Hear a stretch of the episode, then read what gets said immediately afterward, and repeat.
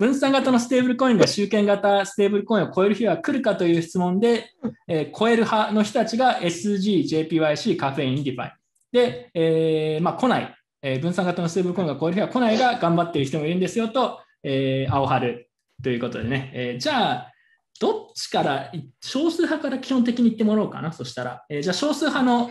えー、頑張ってる人もいるんですよと、青春チームからなぜ分散型のステーブルコインが集権型ステーブルコインを超えないのかということでお願いします。これ、どっち？私私から話してカナカナゴールドお願いします。はい、はい、えっとね、あのまずこれね、この命題、この命題をちょっとね、あのもうちょっとクリアに説あのした方がよくて、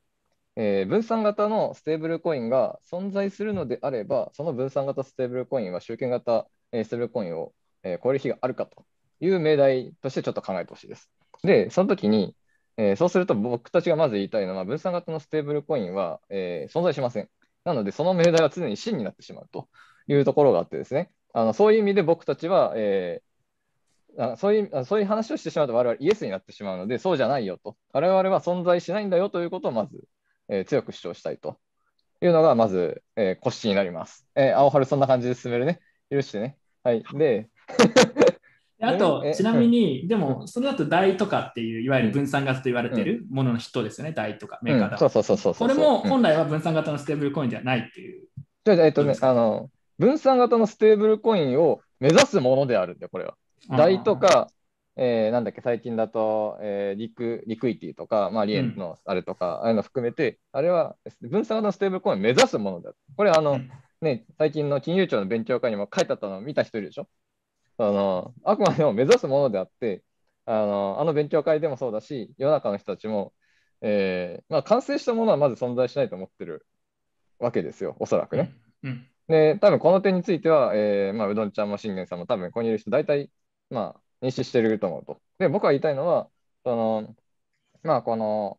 この後頑張っていけばいつの日か、えー、分散型ステーブルコインが、えーまあ、存在する日が来るのかもしれないと。そしてそれはこれかもしれないと。いうふうに思い描いているかもしれないけれども、そうそんなものは決してこないよというのを、えー、我々は主張したい。そもそもとしてね。うん、なるほどね、そもそも。うん、はい。そう。で、それは何でかっていうと、その分散型のステーブルコインって、まあ、その、まあ、大体何かしらの担保みたいな話がどうせくっついてくるわけですよ。どうせね。まあ、その前提のもとに考えたときに、その担保の価値っていうのは、あのまあ、いろんな値を取ると。まあ、それのボラティリティが高いのか低いのかという工程はあるかもしれないけれども、いずれにせよ、ゼロになるのは理論理論上あるかもしれないし、えー、ほとんど無限大に発散していくような日も、まあ、あるかもしれないというのは理屈上、まあ、避けられない話ですと。で、そうなったときに、あのまあ、担保の価値が、まあ、その下側が特に問題だけれども、担保の価値がすごく下がるようなシチュエーションっていうのがあったときに、あのそれでもなお、えーまあ、価値がターゲットに対して、まあ、維持できるようなものっていうのが、まあ、できるのかと言われると、これはそのその担保生産の仕組みが、まあ、どうやってしても必要になると。その質の低い担保っていうのを出てってもらわなきゃいけない、何らかの方法で。で、これ出てってもらおうとしたときに、あの引き取り手がいないといけないというところがあって、それはまさにそのメーカー DAO だったら、そのまあ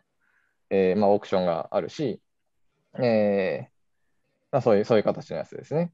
で、このオークションっていうのはすごいややこしくて、そもそも誰が参加するのか。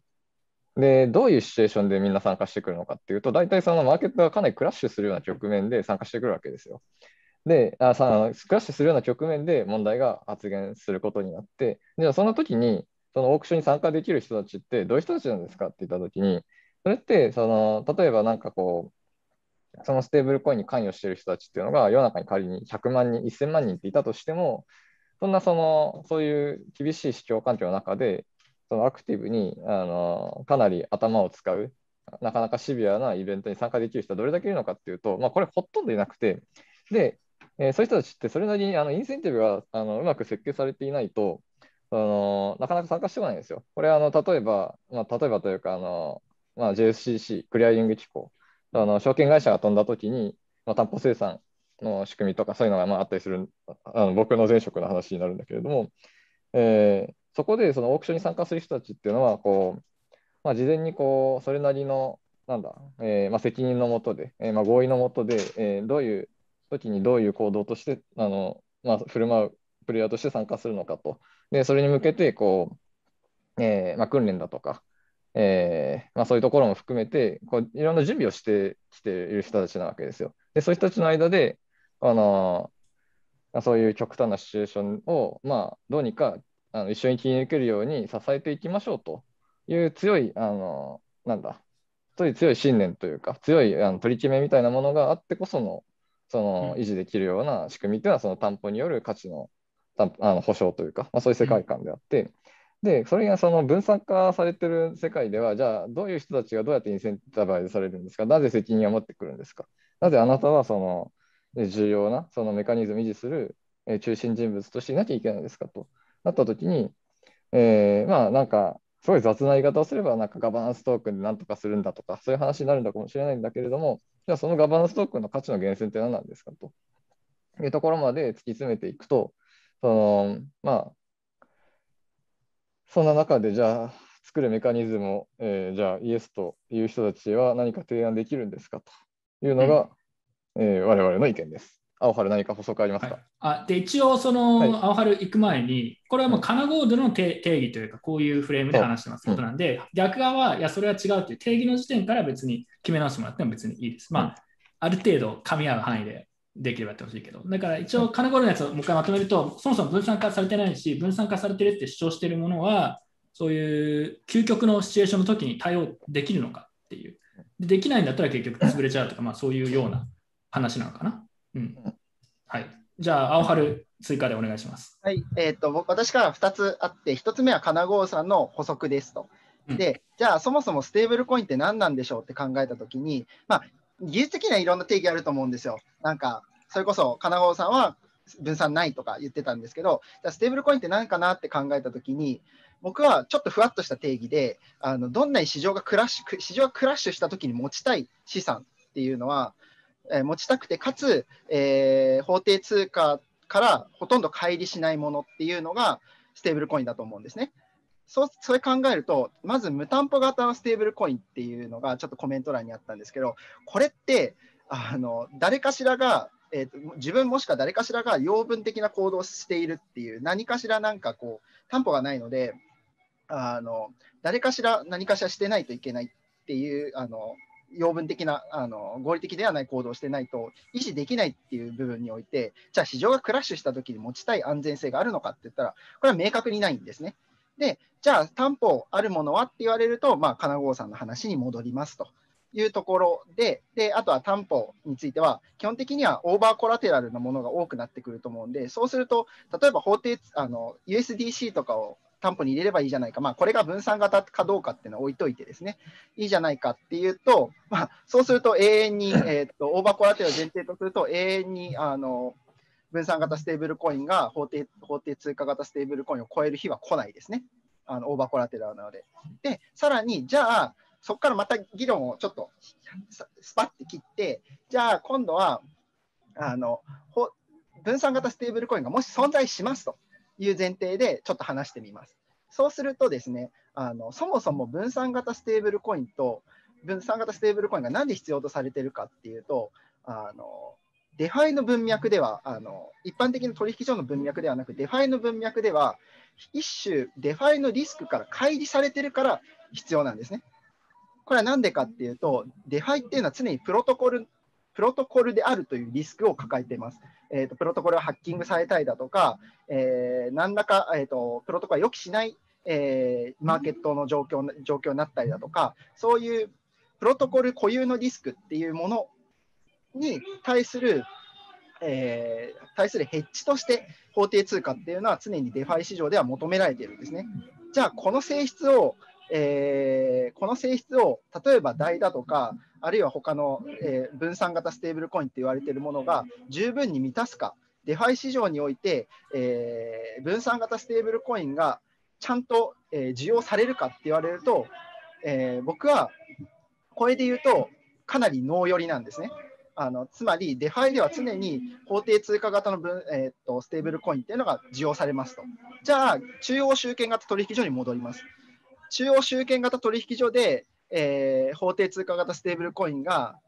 えーと、あ分散型ステーブルコインが必要とされるかっていうと、それもノーです。なぜなら、入出金のオペレーションが圧倒的に中央集権型ステーブルコインの方が便利なので、あのよほどユーザーが志向しない限りは、ここは追い抜けないと思います。分散型市場、中央集権型市場、どっちも法定通貨が超えるので、えー、ノーだとあ、僕は分散型ステーブルコインが超える日はないと思います。すみません、ちょっと外が、なんか酔っ払いが、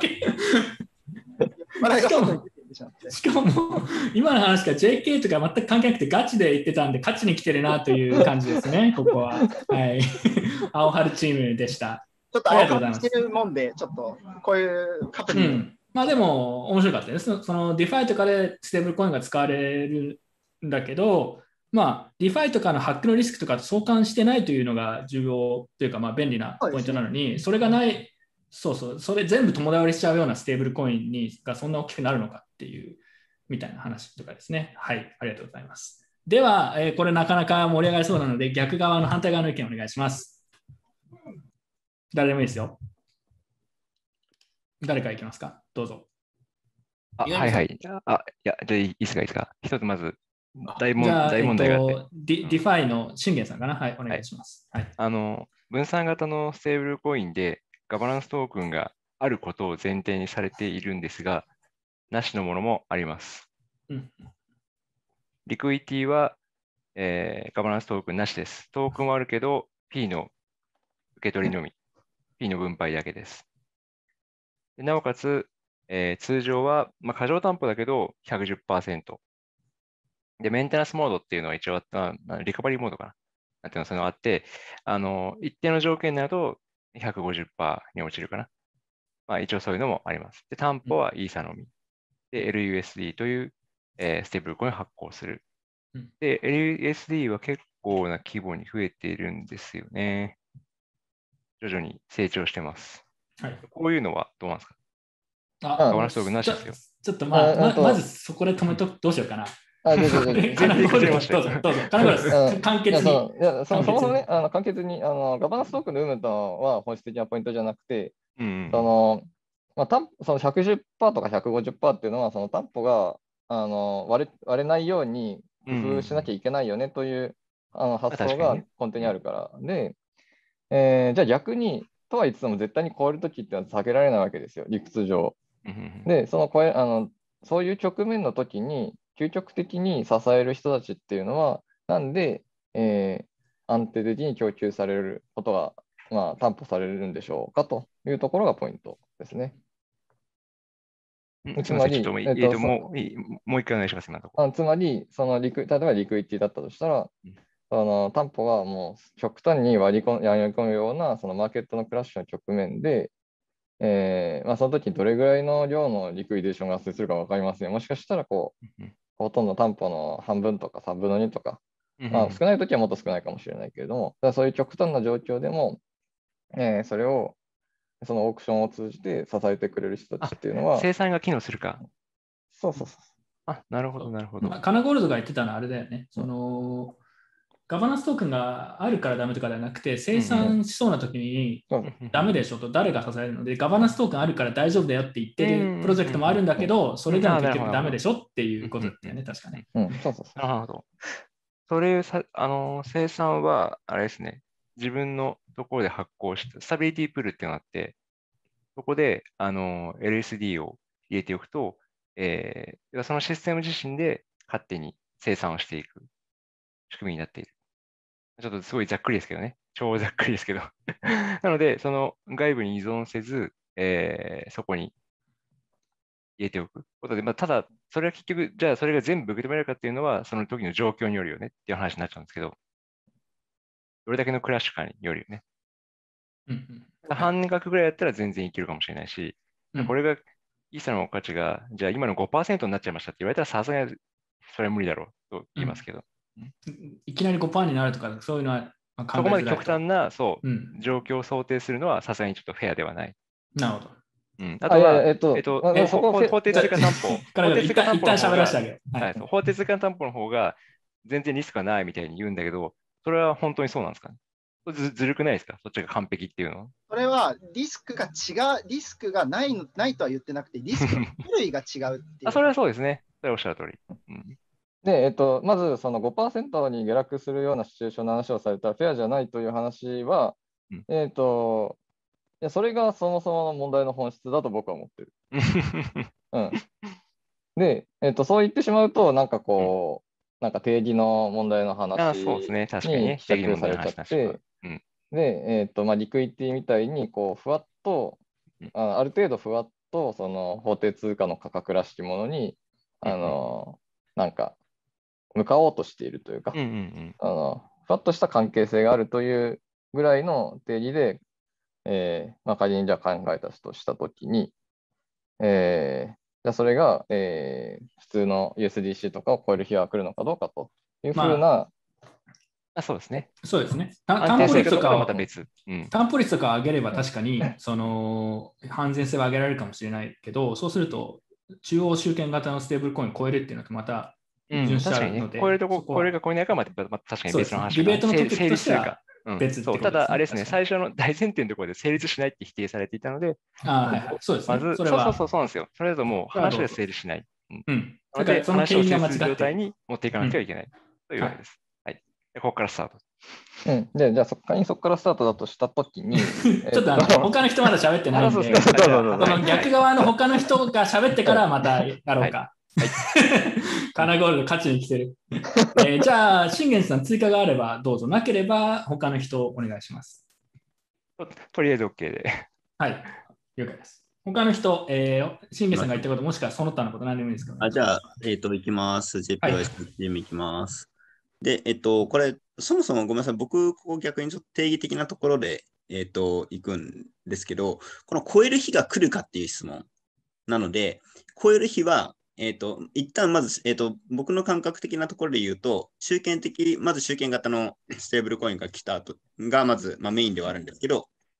その後、分散型のステーブルコインがそれを追い超えるときは来ます。でも、またその後、またあの集権型に戻ってきますみたいなことで、常に、あの、なんでしょう、そこら辺は競争していく形になるのかなというふうに思っています。で、えっと、それはなぜかというと、そもそも、あの、現状、その、あの、集権型のステーブルコインっていうのは、まあ、結局の国だったりとかですね、まあ、あの、ファトフだったりとかですね、やっぱり、あの、これまでの規律に基づいて、そもそものルールの、ルールを、に基づいて、まあ、やりたいという、まあ、そもそもの世界の仕組みがそもそもある。っていう中で、まず集権型のステーブルコインが、あの、まあ、メインストリームになるっていうのは、まあ、ある意味、えっ、と、まあ、どうしてもそれは避けれないのかなというふうに思ってます。一方で、えっ、と、信用拡大の局面においては、この分散型のステーブルコインっていうところで、えっ、と、まさに今のあの無担保型のステーブルコインだったりとかっていうところだったりとかでですね、えっ、と、何かしらもやんちゃするわけですよ。ステーブルコインの中で。で、そうなったときに、えっ、と、発行量っていう側面でいけば、まあ、集権型のステーブルコインを普通に超えたりとか、ガンガン使えるときっていうのは、まあ、来ますと。で、そうなった後に、えっ、と、先ほど金五郎さんが言われた通り、あまあ、やらかすみたいなことが当然起こるわけですね。ってなったときに、またあの集権型が強くなるみたいな、そういった形で、結局波みたいなものですね、あの、まあ、えっ、と、結局、あの、上下振れ、振れ幅があるといった側面で考えるってところで、僕はこれはイエスにしてます。うんうんうんうんなるほどね。な波があって超えるタイミングも来ると思うし、で、そっちがでも大きくなりすぎると逆にそれがバストしてそうそうそうそう違うものがっていう繰り返しがあるんじゃないかはい。そういうことですはい。理解しました。クリプトアルティメットバトルをご覧の皆様、クラーケンジャパンの千野です。クラーケンジャパンは2020年10月に日本でのビジネスを開始いたしました。まだクラーケンの本領を発揮できているという状況にはありません。しかし、2022年、来年の前半にかけて、ステーキングやその他、いろいろと面白いものを今準備しています。ぜひご期待ください。まだ発言してない人、もしくはもうもうちょっと話したいみたいなのあればしてください。どうぞ。あーじゃあ、じゃあ僕、はい。SE チームお願いしますい。や、どうしよう。さらにもう一回反論挟むときに言おうかああ、いいですよな。。間がね、間が空いちゃうんですよね。うん。いや、これはね、結構いい局面の質問なので、あはいじゃあ、私から、あの、ちょっと今、どうぞその間に。直してその間に。はい。あの えーっと、まあ、いくつか曲、いくつか さっきの話があったと思うんですけど、まあ、ちょっと定義の話はそろそろラストにしたいなと思いつつ、さすがにこれは言わなければなっていう話をします。で、これはさっきタッケさんが、あの、タッケさんが、あの、えー信用拡大の局面はやんちゃするかステーブルコインが増えるって言ったんですけど、それはステーブルコインじゃない気がします。ステーブルコインって言ってるなんかよくわからないものになっちゃってる、さすがにそれはあの気がしていて、あのステーブルコインっていうからには、ある程度その、その例えばある程度利確するときに欲しい通貨だったりだとか、そういういわゆる今 USDC、USDT をみな皆さんが使っているときの局面に必要とするような通貨である属性っていうのは、さすがに欲しいなっていうところですね。でその上で、えーっと、分散型ステーブルコイン、もしこれはあるかないかはもう人それぞれだし、視聴者さんそれぞれだと思うんで、そこの定義は詰めないとして、えーっとその上で、じゃあ分散型ステーブルコインが、えー法定通貨型をこ超える、超えて需要される日が来るのかっていうところについてちょっと語っていただきたいなというところでございます。ありがとうございます。うん、で、そうそう、そこでね、その竹さんの話で、いはいにもちょっとの文脈であのさらに、えー戦おうとするとですね、あのえー今、ここまで、えーステーブルコインが、えーまあ、それなりに使われるようになった一つの大きな理由は、その各取引所、まあ、バイナンスしかり、まあ、FTX しかり、いろんな取引所で、えー USDC 建てのマーケットが、まあ、それなりに普及したと。いうのが一つ背景にあります。これは多分そうだねっていう感じだと思います。であと、えーまあ、同時にその、まあ、DEX 上も、まあ、その USDC VS で、えーまあ、流動性提供する人たちも増えてきたというような形で、そのまあ、一つ基軸通貨的に、これまで2017年だったらビットコインだったところが、そのまあ、代わその代わりに USDC が来つつあると、まあ、それなりの割を占めたというのが、この今の、まあ、マスアダプションのまあ、一つの背景にあると。で、そうしたときに、じゃあ、例えば、そのリクイティが、えーまあ、そういう、えー側面を持てますかという話なわけですが、えっ、と、そもそも、その、ステーブルコインに求める性質っていうのは、その、いわゆる、えーまあ、リスクアセットとリスクアセットじゃないもので、まあ、二分類したときに、えーで、おそらくその USDC というかドルというか、まあ、そのリスクアセットじゃない方に行くわけですよ。で、ビットコインとかイーサとか、まあ、草コイン含めて全部リスクアセットなわけだけれども、そのリスクアセットじゃないものに対しては、あの、まあ、究極、本当に、あの、リスクアセットじゃないようでいてほしいんですよ。っていうのは、あの、僕は、え例えば僕は一人の投資家として考えたときに、えっと僕な、まあ、いろんな資産を持ってると、ビットコイン持ってたり、イーサリア持ったり、USDC 持ってたりするするわけですと。で、その時に、じゃあどうやってアロケーションしようって言ったときに、そのまあ、ビットコインのリスクを取るんだったらビットコインを持つと。で、イーサのリスクを取る部分についてはイーサを持つと。で、えーただ、そういうのクラッシュしてもなお生活できるように USDC を持っているというような感じで分散して持つわけですよね。あのまあ、資産を保全するという意味で。で、その時にステーブルコインのポジションでいるものっていうのは、もう本当にそのリスリスクフリーアセットであってほしいんですよ。だから、極端な話、その USDC じゃなくて、あの、なんだ、取引所の本当の円の残高で持ってるぐらいの方が、もしくは銀行で持ってる方が、なんならいいわけですよ。で、ただ、その、まあ、利便性上、その、まあ、いわゆるウォレットの状態でもほとんどドルに近いものとして持てるっていうのはすごい便利なので、まあ、そういう意味で、まあ、若干その銀行口座にあるドルよりは劣るけれども、まあ、持っているというのが USDC の存在意義であって、で、そのリクイティみたいに、そのイーサリアムのクラッシュと連動するものっていうのは、究極的にその、えー法定通貨に連動したものを持つことに対する需要に対して一切答えてないんですよ。うん。うん。っていう意味で、はい。そう、そう。なるほど。で、ステーブルコインっていうのは、そういう性質がよあ本源的に要求されているものだと理解しているので、で、それが、その、なんだ、瞬間的に超えるなんて話をしたら面白くないんで、そのそれはだって究極ね、あのポンジ、限界までポンジスキームのガバナンスコインを乗っければ、どうせ超える日は来るかもしれないんだから、それはそうです。そういうのは話しちゃってしょうがない。で、だその、本来のステーブルコインに要求されているような意味で、え持たれるものっていうのは、その僕が最初にその極端すぎると、そのなんだ、こイーサの値段が5%になったら、そのみたいな話を持ち出すのはフェアじゃないということを言われたけれども、や、僕はそれで、それが、ああの、それ、それ言っちゃおしまいだというか、あのフェアじゃないっていう話がおかしい、点でおかしな話で、なぜならステーブルコインっていうのは、えー本質的にその5%になるようなリスクが嫌だから持つような類のものなのであって。じゃあそこにちょっと突っ込みたいんですけど、うん。リスクの性質ですね。うん。あのー確かに、金尾さんが言う、えっと、まあ、分散型、まあうん特特に担保型ですよね。うんあのクリプト担保型のやつは、結局クリプトの、あの、ボラティティに依存するから、それはこうリスクフリーじゃないとうんおっしゃる。まあそれ一理だと思います。逆に、あの、法定通貨担保型も、それはなんていうのかな、発行体のリスクがありますよね。うん。もしも、例えばなんですけど、あの USDC のブラックリスト機能とか、まあ、当当然、あれ系をブラックリスト機能を持ってるわけですよ。うんそのブラックリスト機能をもっと厳しくされたら、持ちたくない人が今より圧倒的に増えるわけですよ。うんそうすると需要が下がってしまう。で、それは起きないとは言い切れない。まさにその5%の話じゃないけど、イーサ5%になるの話じゃないけどあの法定通貨担保型のステーブルコイン規制強化されて、今よりも、もうその、ね、その、今は正直誰でもほとんどの人は持っていられるけど、いきなりこう、止められちゃうかもしれない。っていうふうに何か起きたら認識は変わりますよ。そうですね。僕もそこはちょっと気になってましたけど、それはいい指摘な気がしますね。はい。であの USDC うみたいなのもリスクあるあるでしょ？そうそう違うリスクがある。性質の違うリスクがある。うん。というわけです。うん。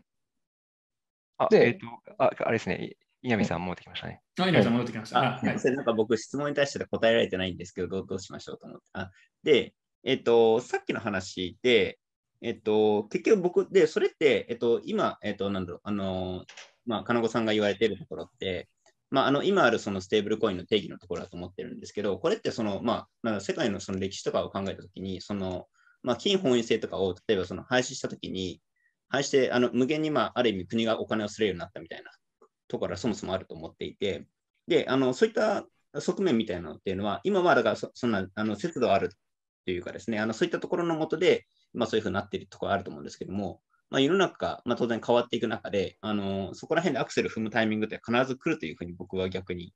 見てます。それはあのなんでしょうあの人類の歴史上そういうふうに起こっているから、ん？アクセルを踏むって何のアクセルを踏むってこあえっ、と通貨の発行だったりとか、そのいわゆるその信用拡大局面っていうところです。あー USDC がガンガン発行していくとかそういうことですか？USD、あ US まあ、あの USDC もそうですけど、それがあの、えっ、と、これまではその、まあ、国家側というか、国側がどんどん。発行するみたいな形なんですけど、それが、まあ、いわゆるその、えー、と分散型の方でそういった形で発行を使って発行するみたいな形は当然あると思っていて、っていう意味で、あの、超えることがあるっていうふうに言ってるってことですね。なるほど。ちょっと議論のあれとは少しずれるかもしれないですけど、えー分散型のステーブルコインガンガン発行して、すごい大きくなる可能性もあるみたいな。そそちら側が伸びるって可能性は普通にあるああ、なるほど、なるほど。なちょっと、ちょっと離れ技な気もしましたけど、そういう視点は。僕の僕の論点的にはそっちなんなるほど、なるほど。はい確かにそうすると、一時的でも分散型の、まあ、はステーブルコインの時価総額が結構大きくなって抜くっていうのはあり得るかもしれないってことですね。はい。えっと、カフェインチームまだ話してないんで、コーヒーさんでも稲見さんでもいいですけど、えー超える理由を、もしくはカナゴールドあ側への質問お願いします。あもしくは SG さんでもいいですよ。まだ発言してない人で、えーこここを突っ込みたいっていうのがあればお願いします。僕、稲見さんの後がいいなって思ってるんで待ってました。お願いします。あ稲見さん戻ってきた。僕、はい、お願いします。うんそんなに別になんか付け加えることなくて、まあなんか、まあ、ワンチャン非中央集権的、分散型ステーブルコインは中央集権的なステーブルコインに勝つ未来はあると思うし、勝たない可能性もあるかなっていうぐらいで、うんで、そのなんか分散してるかしてないかでその定義するっていうのは、わなんかあまり面白くない議論っていうか、うん。っていうのも、まあそれやったら、っていうのもその、要は自分の、その議論をやったら何でもそのそうですね。ね、分散してない議論になってしまうので、自分もそうまあなんか、はい、うですので、まあなんか、わかんないです。ある程度の分散化してるっていうコンセンサスのある、まあ、うんステーブルコインで、まあ中央集権的ステーブルコインを超える、まあ時価総額で将来、わかんないですけど、10年後とか20年後に超える可能性はあるぐらいの認識ですね、僕は。なんか、そこに関して絶対超えるとは思ってないですし。うん、ただ結構長いスパンで考えてるってことですかね。その5年とかでですね。10年、20年とか。はい。じちなみに超える理由としては何なんですかね？やっぱりこう分散型のコインの方があのさっきブラックリストがどうのって話あったんですけどそういうのに影響されにくくて自由だからとかそういうことですかね？そう、まあ、たそのそうですね。その地方集権型のステーブルコインがより規制されて、まあ、テザーと、うん、まあ、ほぼテザーと USDC だと思うんですけど、まあ、テザーに関しては、まあ、いつその刺されて、まあなんか、うん、なんかブラックスワンリスクみたいなのがいつ起きてもおかしくないのと、まあ、USDC に関してはよりこう、まあ、AML、KYC の部分に関してよりこう強化して、まあ、USDC のこう利便性っていうのが損なわれて、まあ、人々があまり使わなくなっていくみたいなのは、まあ、リスクとしてあるのかなっていう感じですね。で、はい、えっと、そう。そう、あ、あ、いや。あ誰？SG さん ?SG さんが次言うんだった。SG さん次行って、それに対して金頃お願いします。はい。時間もそろそろなんで、金頃さんの時間があるかわかんないですけどね。はい、あの、何すか、煽りが。青春の時間がやばくなってきましたね。サクッといきましょう、最後。いいですか、皆さん、静かに。しました、30分。伸ばして30分。何してください。いいですよ。あの、優勝賞金をしてそれを補填できるといいですね。本当に赤字額が増えてます。はい。アナゴールドさんの論理って、アサンプションがでかいんですよね。まず。で、じゃあ、まあ、マーフィーの法則が多分あると。要は、無限の時間があれば、95%下がることだってありますよ、いいです。それはもう認めるし、じゃあその時に、大体下がるときってガス代上がるし、生産ってガス代めっちゃ食うから嫌じゃないですか。したくないじゃないですか、普通。っていう話めっちゃわかるんですよ。で、ただね、あのそれ起きたとき、他に何が起こるかってちゃんと考えてあげないといけない。で、他のアセットもめちゃくちゃ連れ下げしてると思うんですね、まず。まあ、もちろんさあの USDC の運営会社の株価とかも下がってるかもしれないけど。で、一番大事なのは、あのイーサリウムの使われ方って、まずステーキングに使われていく、ロックですね。で次に、まあ、LINE もそうですし、他のいろんなフィードを追随していくような担保資産との担保資産としての使われ方をする、つまり合成資産の後ろ盾としての使われ方になっていく。でそういうふうに考えたときに、その合成資産をただ安全だから持ちたいっていう使い方以外にも、便利だから、決済に使えるから、とりあえず買って手元に置かなきゃいけないっていうベロシティの話も出てくると。そうなってくると、どんどんどんどんそのユーティリティのためにトークンを持たなきゃいけない人が増えると、まあ、その市場での価格が相対的に上がるので、ミントされる量がどんどんどんどん増えていく。つまりユーティリティが増えるっていうことは、イーサリウムの値段がじわじわ上がるということと、発行される合成資産の量が増えるっていうこと、この2つを引き起こすと僕は思ってるんですね。で、じゃあ、もちろんマーフィーの法則で95%下がるイベントが起きました、いいでしょう。でもその後もパーミッションレスですから続くんですよ、ゲーム。じゃあ、そのマーフィーの法則が永遠に無限に95%下がるイベントが起こり続けるって論理は僕はおかしいと思うんですよ。じゃあ何に貼ってるのって話になってくる。だから僕は95%下がるマーフィーの法則的なイベントは1回、2回起こることは認めるとしてもだんだん減っていくっていう風な論理を展開したいと思っている。で重要なのはこれからどんどんどんどんユーティリティが増えていくとイーサリウムの価格と合成資産の発行量が増えていく。でイーサリウムの価格が上がっていってもちろん合成資産の量が増えていってステーブルコインが分散型ステーブルコインが勝つよねっていう論理展開はできるけど僕はあえてこれをしない。捨てる。別に USDC が強くてもいいんですよ。でもね、最後、究極的にイーサリウムが、まあ、ビットコインを仮にね、ビットコインの反省会でこんなこと言ったらちょっとあれかもしれないけど、イーサリウムがビットコインを超えたとして、そこまで行った時のイーサリウムのボラティリティって結構ステーブルじゃないかっていう話まですると、これ、イーサリウムステーブルコインだから分散型ステーブルコインが USDC に勝ってんじゃんって話はありなんじゃないかなと思ったりしてます。あイーサリアムをステーブルコインと見なすってことですか？そう、はい、そこまでいくと。そうすると、中央集権的な USDT とかよりそっちの方が大きいよねって、まあ、ちょっと斜め上からって主張な気がしますけど、まあなるほど。まあ、ステーブルコイン、うん、分散型のステーブルコインってそもそも何的な話ですかね。はい、定義を広げると、イーサ、イーサー自体もステーブルコイン化するんじゃないかみたいなことですね。はい。うん、そうまずね、そう、それでいくとね、それでいくと、僕から言わせれば、ビットコインはステーブルコインですよ。動いてない。値段が動かない。ね。だって、今年頭いくらだっけ？ね、数百万円から数百万円にちょっと変わっただけでしょ。あんなね、動いてないんですよ。だから僕から言わせれば、それは、まあ、ビットコインだってステーブルコインなんですよ。で、っていうのは、まあ、今から何を言おうとしてるかっていうと、えっと、そのまあ、ビットコインってステーブルコインもあるし、えー、USDC ってステーブルコインもあるし、えー、まあ、 Liquity っていうステーブルコインもあると。で、まあ、それぞれ ユーティリティは違う。まあ、USDC の UTT は今のところすごく高いし、ビットコインの UTT もまあかなりすごく高いし、えー、まあ Liquity はちょっとまあ低いかもしれない。で、えー、そのさっきそう信玄さんの話とか、まあ、誰だったか忘れたけれども、まあ、あった話で、その規制で USDC、USDT がまあ使えなくなるというか、まあ、なくなるかもしれないと。でそんな中では、そのまあ、リクイティとかを使うしかないし、そういう中で、あのなんだ、どんどんそのそれを使う環境が開発されていって、で気がついたらそそれなりに大きくなってるかもしれないと、まあ、そういった話があったかもしれないけれども、えっと、まずそういう局面で、あのでも stable なアセットが欲しいのであれば、素直に USDC ないんだったら、あのまあ、日本だったらビットフライヤーの口座に入れるわけですよ。クラーケンの口座に入れるわけですよ。で、なんかこう、イーサ VS あなんだ、円の、まあ、板が立ってるんで、まあ、販売上なのかもしれないけれども、ま、そこで、まあ、円に変えるわけですよ。 stable なアセットに変わるんですよ。で、えー、でユーザーとしてまずそういう選択肢と、あとはリクイティを持つという選択肢があるわけですよ。で、その時に、あの僕として、ぼまあ、そのとりあえずまあ僕の主観レベル、主観の話でいくと、これは絶対に僕は、あのまあ、円で持ちたい、もしくはドルで持ちたい。それはリスクプロファイルがすごくはっきりしてるから。で、えー、そのイーサー担保、例えばイーサー担保、まあ、ビットコイン、ラップとビットコインかもしれないけれども、それ担保のアセットっていうのは、えー、まずイーサリアムの値上がりの上昇は絶対に受けられない一方で、大幅な値下がりの被害を受けるんですよ。なんでそんな中途半端なアセットを持たないといけないんですかと。その まあ、要は、そのステーブルコインっていう選択肢が、この分散な世界から、まあ、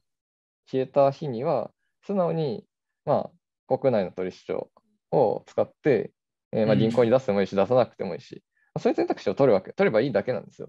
で、それすらも嫌だと。その僕はメタマスク上の中だけで生きるんだということを言う人って、まずまずそもそも世の中にそんなにいなくて、で、信玄さんだって、うどんちゃんだって普通に、ね、取引所に使ってるはずでしょ、どうせ。絶対使ってるわけですよ。あの、なんだ、まあ、少なくとも税金のために出すとかもあるかもしれないしね。まあ、要は、その、まあ、完全にメタマスクだけで生きてる人って、まあ、世の中に、まあ、そんないないっていうところ。で、えー まあ、仮に本当にメタマスクだけで生きるんだという人は、が、まあ、一部いるんだけど、原理主義のような人。でそういう人って、イーサのことステーブルコインだと思ってませんか？っていうのはそもそも論としてあるわけですよ。ラプとビットコインのことをね、イーサよりも止まってるステーブルコインだと思ってるかもしれない。で、そんな中で、その、まあ、要は USDC っていうのは、その、いわゆる分散型な世界の中で、えー、そのドルに連動した、えー、まあ、ほぼ、そうなんだ、えー、まあ、リーガルリスク的なところも含めて、まあ、かなりドルに近いものを、まあ、持つという選択肢が、まあ、ちょっとメタマスクの中にいるだけで今あるというちょっと特殊な状況にあるだけで、まあ、それがなくなったら普通の取引所に戻った方がいいわけですよ。で、そうじゃない人は、イーサですら、まあなんか世の中の人はイーサがバラティリティ高いって思ってるかもしれないけど、そういう人からすれば止まって見えてるんですよ。で、そんな中でリクイティっていうのは、どんな存在意義があるんですか？まあリクイティに限らず。っていうのが、その、なんだろう。ま、今日の僕の出発のラインのストーリーとはちょっと違うけれども、これはその、竹さんとか、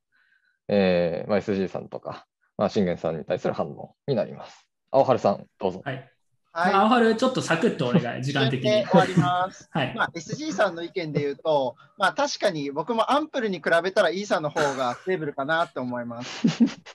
で、その上で、じゃあまあ話を戻すと、まあ、僕たちは結局 stable、分散型 stable があったとしても、あのリスクリスクの、えー、っと種類の違いからプロトコルリスクと、まあ、規制リスクっていうののリスクの種類の違いから DeFi でも、まあ、分散型よりも中央集権型のステーブルコインのステーブルコインとしての需要は高いでしょうし、まあ、利便性あの中央集権型から言うと中あ中央集権の取引所とかでも、えーと、と中央集権取引所の方が、まあ、入出金、例えばでかい出金があったら、一時的にテザーにあの新規発行を依頼したりだとか、あのまあ、新規発行っていうかトレジャリーから出してくださいとか依頼できるので、そういう利便性からも、あの中央集権でもステ、えーと、中央集権型ステーブルコインの方がたくさん出ると思うので、分散型、中央集権、どっちの世界でも結局、えー、こっちの方が需要高いんじゃないのっていうことを踏まえると、まあ、分散型ステーブルコイン超えないんじゃないかなと思います。はい。一旦ここで、えー、閉じましょう。まあなんかいろいろ話を聞いてると、えー、超えない側は、まあ結局リスク計算とか、割となんかプロ目線な指摘が多かったような気がするんだけど、リスク計算の視点からもなんか中途半端なものをステ中途半端に stable なものを入れる必要はないみたいな意見とかが多かったのに対して、えー、分散型が最終的に超えるって言ってる方は、まあなんかコインが DeFi で使えるとか、なんかその価格が安定してる以外のユーティリティがあるよねみたいな主張を言ってるのが多かったのかなって、個人的な、えー、印象あとはそれが増えていくと、なんかいずれかのタイミングでボーンとこう追い越していくタイミングがあるんじゃないかっていうような、えー、話に聞こえましたね。はい。